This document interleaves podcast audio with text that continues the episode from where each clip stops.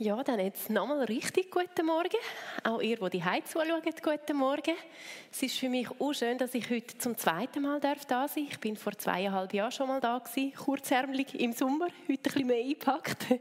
Aber es ist schön, ich habe schon ein paar einzelne von damals bekannte Gesichter erlebt, aber auch viele neue Gesichter. Und darum denke ich, ich gebe euch einfach am Anfang schnell drei Stichworte zu mir, weil ihr mich ja überhaupt noch nicht kennt, damit ihr ein bisschen wisst, wer da wirklich vor euch steht. Soll ich auf Deutsch? Ja, natürlich, natürlich, klar, alles klar.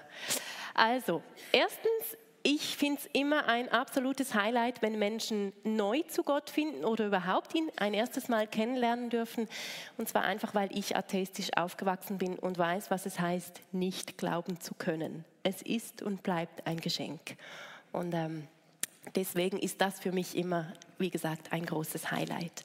Zweitens, ich habe einen ziemlich großen Multikulti-Freundeskreis. Das ist für mich sehr bereichernd, manchmal auch sehr herausfordernd, aber es ist gut, weil es hält einem flexibel, gerade auch in Bezug auf den Glauben. Man bleibt so ein bisschen in der Horizonterweiterung. Und drittens, ich habe selbst keine Kinder, aber ich bin Gott so dankbar für all die Kinder, die er mir auf den Weg stellt, weil Kinder einfach so ein Segen sind. Ich denke, da geht ihr mit mir einig, oder? Ja. Zum Beispiel bin ich, jetzt muss ich mal gucken, ob das funktioniert. Bei euch darf ich nach vorne gucken, bei manchen muss ich nach hinten gucken. Ähm, ich bin zum Beispiel Gotti, Patentante von diesem Kleinen hier. Er ist schon ein bisschen größer, aber ich hatte keine, kein aktuelles Foto. Und ich denke, wenn ich jetzt so in die Runde frage, wer von euch ist auch Götti oder Gotti? Da gehen viele Hände in die Höhe. Das ist so ein etwas, das zu uns gehört, das kennen wir. Ähm, jetzt bin ich aber auch noch Gotti, ich sage es bewusst auf Schweizerdeutsch, von diesen Vieren hier. Cindy in Indonesien, Maduri in Bangladesch, David in Honduras und die kleine Engel oder Angel, ich weiß nicht genau, wie man sagt, in Burkina Faso. Von ihnen bin ich über Compassion Patin. Sie sind vier Kinder, die in extremer Armut leben. Und meine Hoffnung heute Morgen ist es eigentlich, dass ganz viele von euch nachher da rausgehen und denken, doch, das will ich auch. Ich möchte auch Götti oder Gotti auf besondere Art von so einem Kind in extremer Armut werden. Und das ist so mal das eine. Mal schauen, wer nachher alles zu mir zum Tisch kommt.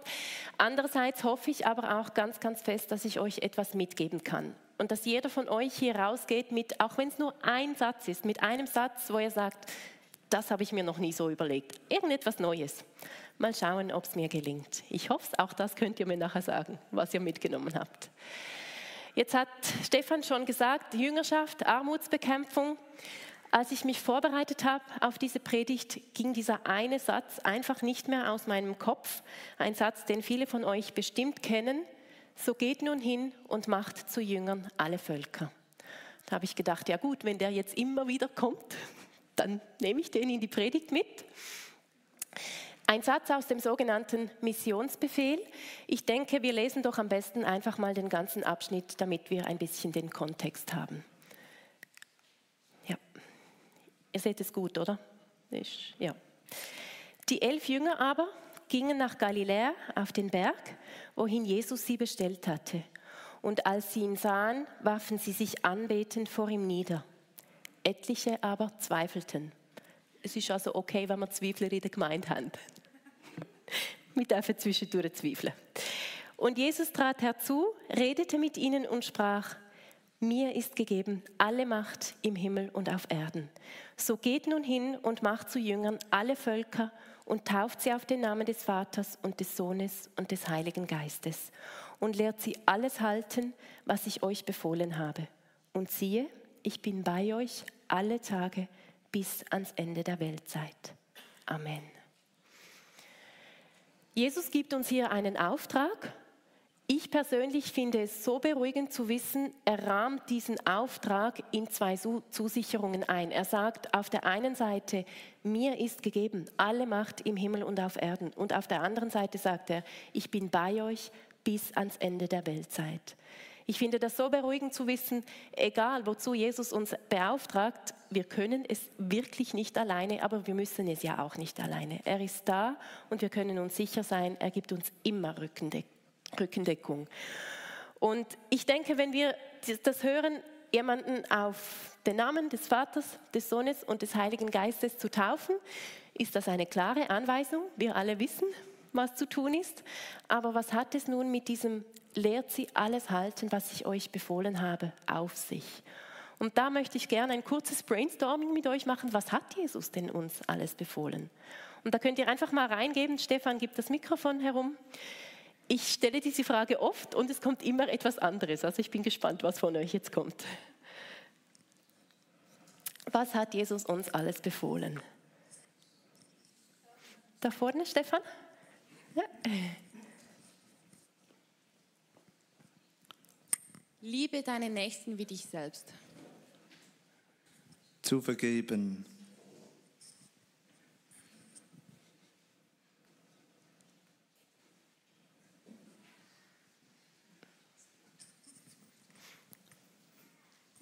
Du sollst den Herrn, deinen Gott lieben von ganzem Herzen.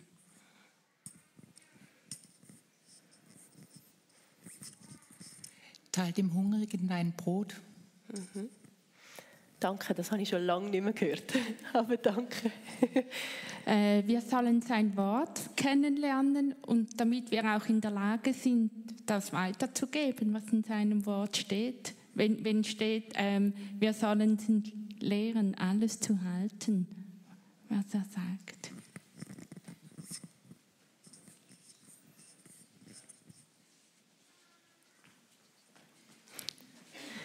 Stefan seine Morgengymnastik heute.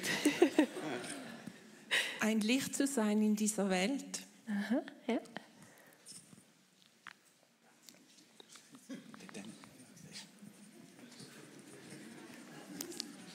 Also ihr macht da extra, oder? Heilt die Kranken, treibt Dämonen aus. Ja.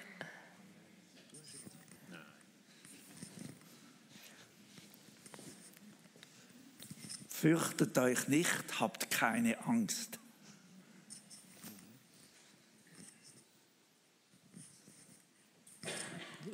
Freut euch im Herrn alle Zeit.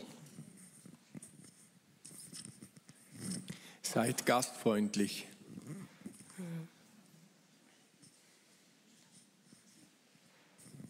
Kehrt um, denn das Himmelreich ist nachher herbeigekommen. Mhm. Ist also spannend. Zum Teil sind, stehe ich vor den Leuten und alle sind still. Und bei euch kommt es und kommt Wenn man zwei Mäntel hat, eine weitergeben. Ja. Das ist eine Herausforderung bei dieser Kälte. Ja. Ja. Ist gut. Sonst gerade noch jemand? Ein dringender Gedanke?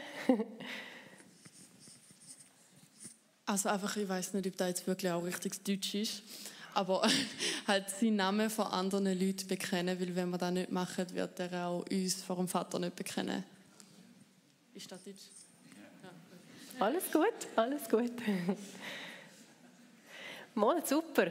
Danke vielmals. Ich glaube, wir merken, es geht alles so ein in die gleiche Richtung. Es ist alles eigentlich etwas Gutes. Gott meint es gut mit uns. Und ich finde es so schön, dass wir eine Lebensanleitung haben unsere Bibel. Wir lesen da aber nicht nur, was wir für Gott sollen machen, sondern auch warum. Äh, danke. Automatisch. Und zwar aus Liebe, aus Mitgefühl. Gott ist Liebe. Schon zu Zeiten von Jesaja, viel, viel früher, als er auf dieser Erde war, stand von Jesus oder wurde von Jesus Folgendes vorausgesagt. Wir lesen das auch zusammen. Der Geist des Herrn ruht auf mir, weil er mich berufen und bevollmächtigt hat. Er hat mich gesandt, den Armen die frohe Botschaft zu bringen und die Verzweifelten zu trösten. Ich rufe Freiheit aus für die Gefangenen, ihre Fesseln werden nun gelöst und die Kerkertüren geöffnet.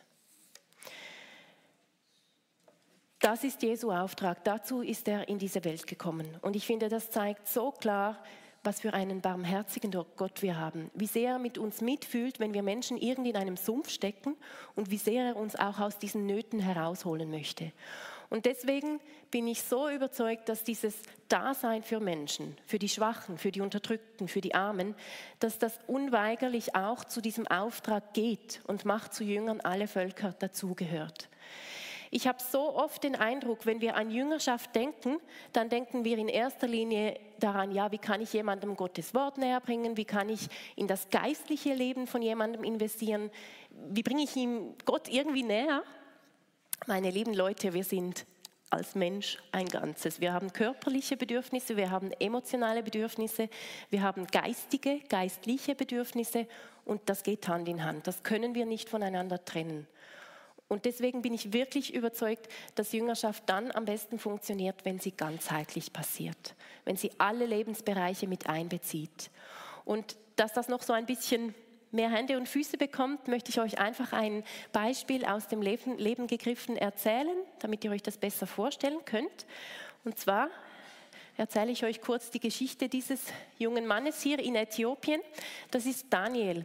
Daniel ist in einem Armenviertel aufgewachsen, wo Drogen, Alkoholismus, Missbrauch, äh, Gewalt zum Alltag gehört haben. Aber es gibt in, dieser, in diesem Armenviertel mittendrin eine Kirchgemeinde, die mit Compassion zusammenarbeitet. Diese Gemeinde gab es damals schon, sie gibt es heute noch. Und deswegen wurde dann Daniel und ganz viele andere Kinder aus dem gleichen Umfeld wurden ins Patenschaftsprogramm aufgenommen. Und das hat bedeutet, dass sie immer am Samstag in diesem Kinderzentrum, das von der Kirche geleitet wurde, den ganzen Tag dort verbringen durften, dass sie einerseits mal zu essen bekommen haben, regelmäßig ärztlich untersucht wurden, dass sie auch einfach mal einen sicheren Ort hatten, wo sie Kind sein konnten und spielen durften. Ähm, sie haben alles mitbekommen, was sie brauchten, um zur Schule zu gehen, inklusive Aufgabenhilfe, weil die Eltern zu Hause ja nicht helfen können. Und auch durften sie zusammen lernen, wie man, ja, einfach, wie man sich die Zähne putzt, die Hände wascht, grundlegende Hygiene und wie sie sich auch selbst in die Gruppe einbringen können. Ganz normale Sozialkompetenzen, die für uns eben normal sind, für diese Kinder aber nicht. Und ganz, ganz wichtig aber, was diese Kinder in dem Kinderzentrum auch mitbekommen haben, ist das Wissen, da gibt es einen Gott, der meint es gut mit mir. Und in dessen Augen haben wir einen ganz, ganz großen Wert. Es sind die Mitglieder der jeweiligen Kirchgemeinde, die sich jahrelang in Freiwilligenarbeit um diese Kinder kümmern. Das heißt Leute wie ihr, Leute wie ich. Und logischerweise ähm, bei dieser ganzheitlichen Betreuung tauchen sie auch ein mit den Kindern in die Bibelgeschichten. Sie tanzen zusammen, singen zusammen Lobpreis, beten miteinander, so wie, wie wir das mit unseren Kindern auch machen. Und Kinder in extremer Armut, dass die hören, hey, es ist gut, dass es dich gibt, Gott hat dich lieb. Das ist für sie so wichtig, weil sie das zu Hause selten bis gar nicht hören. Ich erzähle euch von Daniel einfach, um euch ein Beispiel zu geben, wie eben diese ganzheitliche Jüngerschaft aussehen kann.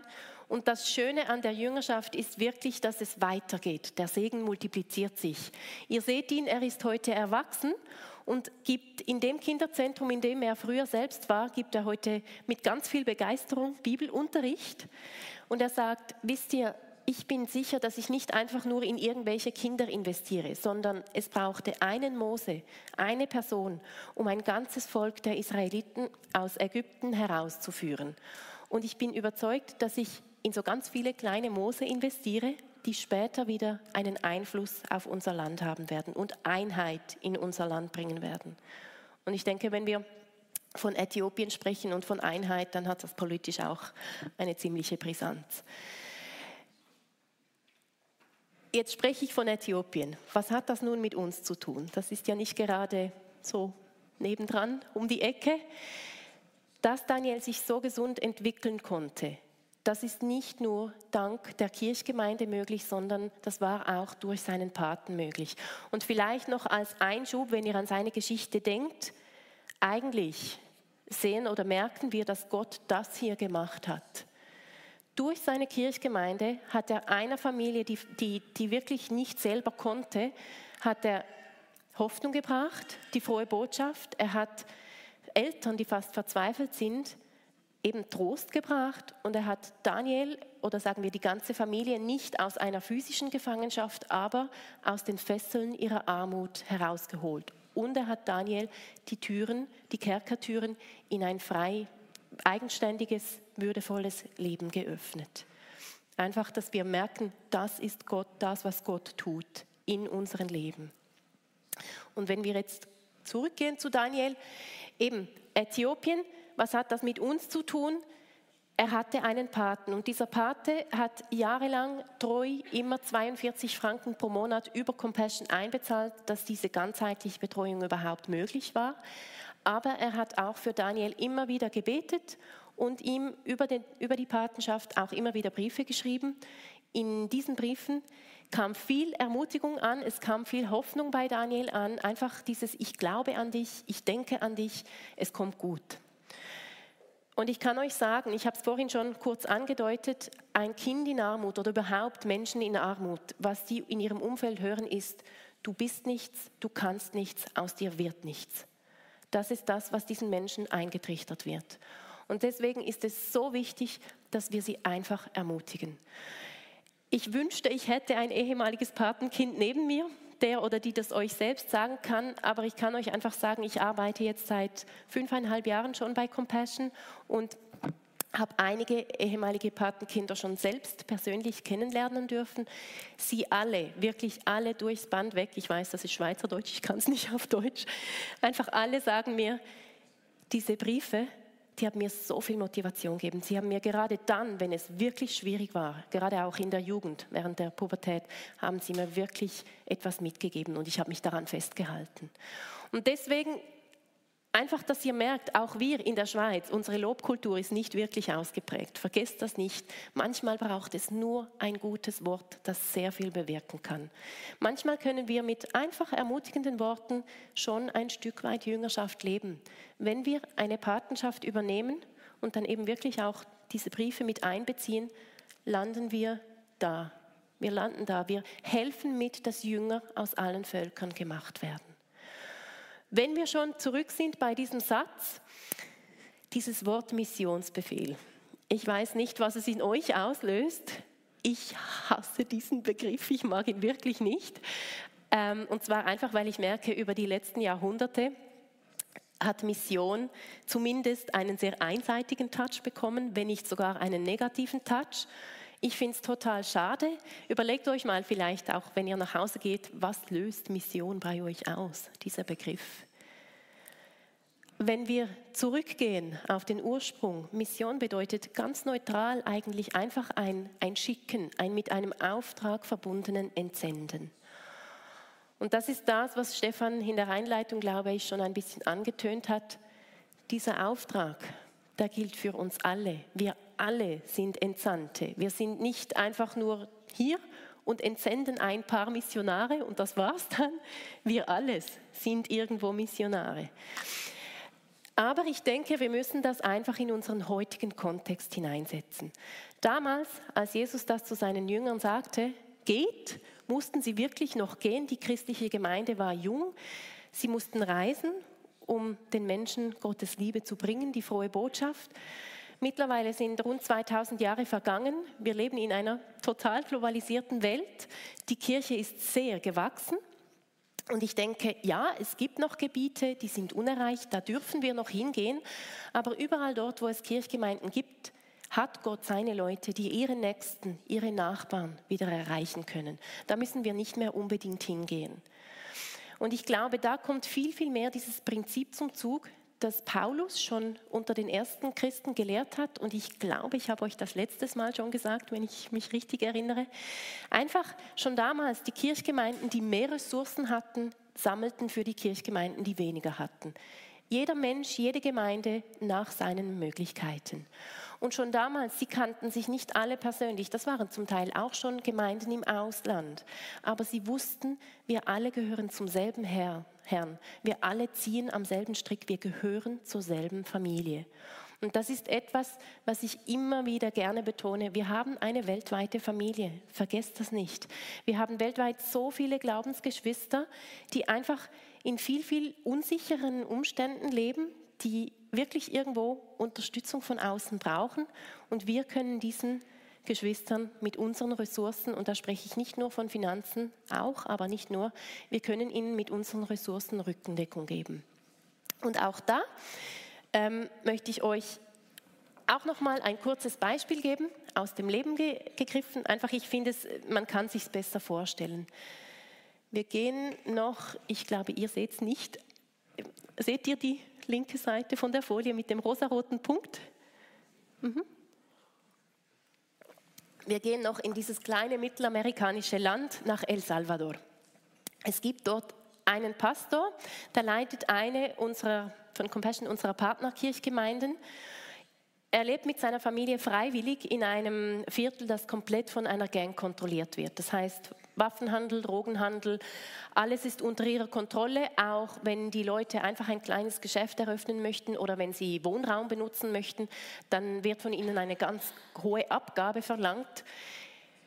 Einfach gesagt, es ist das Mafia-Prinzip. Es läuft wirklich nach dem Mafia-Prinzip. Und die Kinder werden geködert mit irgendwelchen neuen Handys, neuen Turnschuhen, damit sie Infos rausrücken. Sie werden als Informanten missbraucht. Es ist ein sehr unsicheres Umfeld. Wenn dieser Gang irgendetwas nicht in den Kram passt, dann bist du einen Kopf kürzer. Das, ja.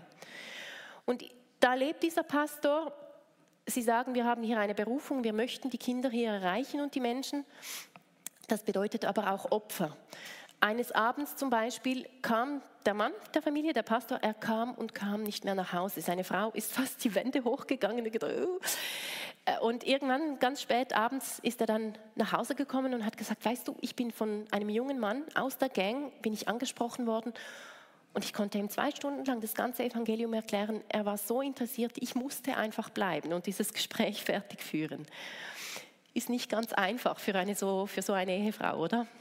Oder auch die Tatsache, dass sie eine Teenager-Tochter haben. Sie müssen einfach darauf vertrauen, dass dieses Mädchen sich nicht den Jungs aus der Gang anschließt, dass sie da einfach weiß, wo sie hingehört. Ihr, die ihr Kinder habt, könnt euch vorstellen, das ist vielleicht nicht so einfach als Eltern. Aber sie bleiben dort und sie sagen doch, dass wir gehören hierhin und wir können jetzt, indem wir die Patenschaft eines Kindes aus so einem Kinderzentrum übernehmen, können wir diese Familie unterstützen. Wir können aber in dem Sinne auch dafür sorgen, dass nicht nur dieses Kind aus der Armut geholt wird, nach, langfristig, nachhaltig, sondern dass diese Kinder sich auch nicht der Gang anschließen. Und das verändert dann wiederum die ganze Gemeinschaft.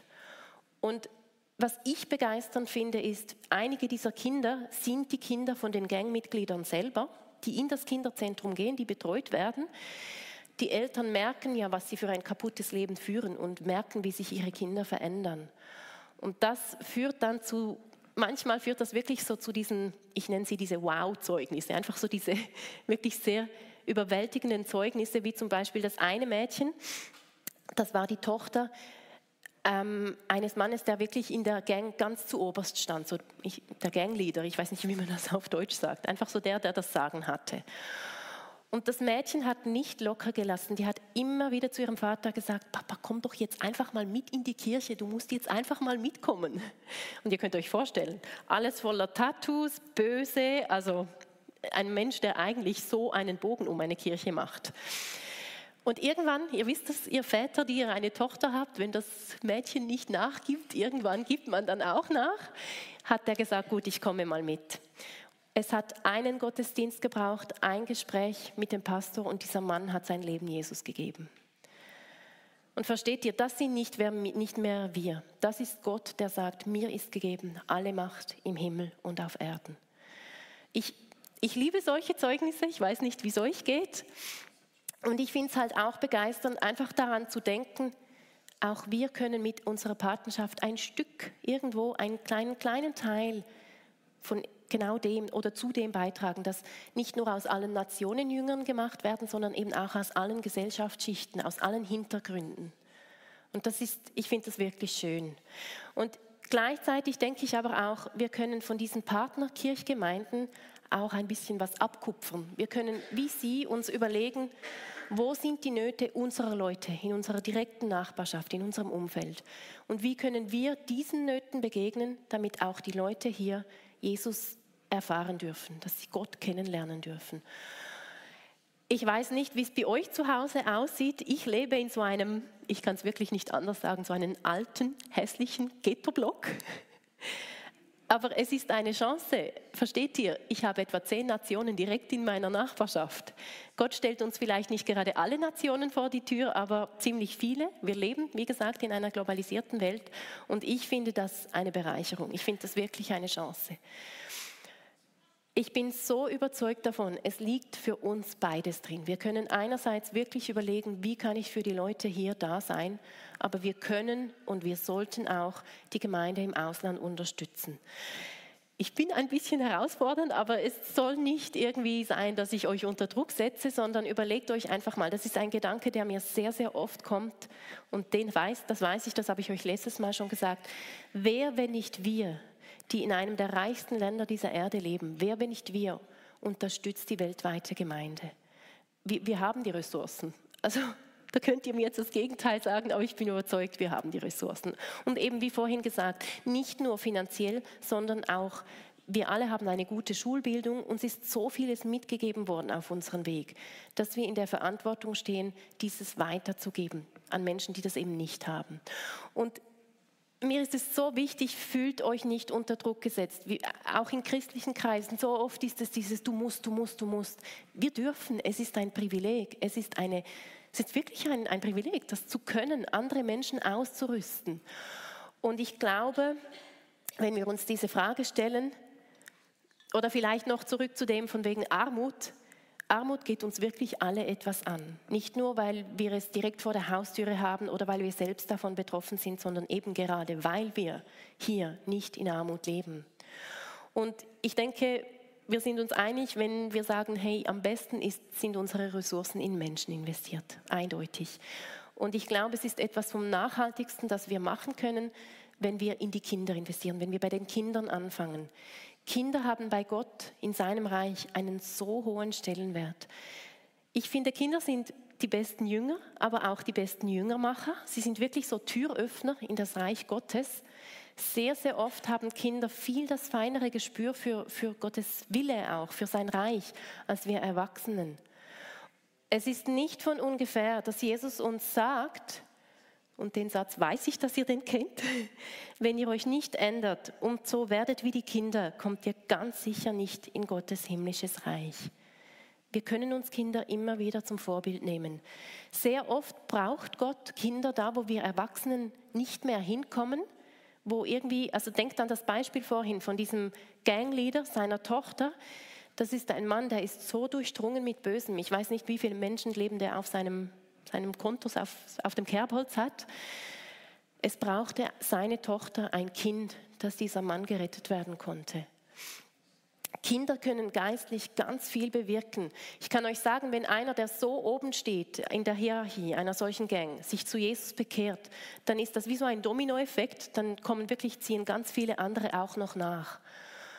Dank diesem Mädchen Kinder können, wie gesagt, geistlich sehr viel bewirken, aber sie brauchen unsere Fürsorge, dass sie sich gesund entwickeln können und gerade Kinder in extremer Armut brauchen auch unseren Schutz, weil sie jeden Tag irgendwelchen Gefahren ausgesetzt sind, wie zum Beispiel Kinderarbeit, Missbrauch, zum Teil auch noch Genitalverstümmelung oder Kinderheirat. All diese Dinge sind einfach gang und gäbe. Und deswegen ist es für mich persönlich einfach eine Freude und ich finde es ein Privileg, dass ich diesen Vieren hier nicht nur einen Weg mitgeben kann aus der Armut heraus, sondern dass ich auch weiß, ich schütze sie. Und ich weiß, ich unterstütze dabei auch vier lokale Kirchgemeinden in ihrer Berufung, dass sie Salz und Licht sein können vor Ort. Und ich weiß, unsere Familie wächst, das Wort Gottes geht weiter. Und das, wie gesagt, wie ich es eingangs gesagt habe, weil ich das nicht als selbstverständlich hinnehme, weil das für mich nicht immer so war in meinem Leben, finde ich das wirklich ein Highlight. Ich hoffe, ihr spürt meine Begeisterung und ich denke, ihr merkt es. Und ich, ich möchte das auch schon wie beim letzten Mal euch gerne einfach weitergeben, euch diese Frage stellen, ob ihr bereit seid, auch ein Götti oder ein Gotti für ein solches Kind zu werden. Halt eben, es ist ein bisschen ein anderes Götti-Gotti-Sein, aber trotzdem einfach ein bisschen ein solches Kind begleiten. Ihr dürft euch diese Frage noch kurz ein bisschen überlegen. Das ist meistens so bei den Schweizern, sie brauchen Zeit, sie müssen jeweils noch ein bisschen überlegen können. Wir gehen noch kurz abschließend in ein Video zu Toni auf der Dominikanischen Republik, einfach um von ihm zu hören, wie das für ihn war, selbst ein Patenkind zu sein. Diesen Wort kann ich mich von Herzen anschließen. Möge Gott euch wirklich weiterhin segnen. Und zum Schluss einfach noch die praktischen Infos. Ihr habt es gesehen beim Reinkommen. Ich habe einen Tisch parat gemacht. Ich habe Dossiers da von Kindern, die mir noch einen Pat oder eine Patin für suchen, wie zum Beispiel das Sanderli in Haiti. Ich lade euch wirklich ein, kommt vorbei, nehmt so ein Dossier, führt es aus, übernehmt so eine Patenschaft. Wie gesagt, ich lade euch ein. Ihr wisst selber, was für euch dran ist, was nicht dran ist. Auch wenn ihr jetzt merkt, ja, vielleicht nicht eine Patenschaft, irgendeine andere Form von Unterstützung, kommen gleich vorbei. Wir haben logischerweise auch andere Formen. Und auch wenn ihr jetzt merkt, für mich liegt es einfach finanziell nicht drin, kommt auch dann vorbei. Es geht auch ohne Geld, dass man mitziehen kann. Und ähm, was ich euch einfach mitgeben will, ist, einem Kind und seiner Familie in Armut Rückendeckung zu geben. Ich glaube, das entspricht immer am Willen Gottes. Und vergesst auch nicht, ihr müsst es nicht allein. Gott ist der, der euch sagt, mir ist gegeben alle Macht im Himmel und auf Erden. Und er sagt euch, ich bin bei euch bis ans Ende dieser Weltzeit. Amen.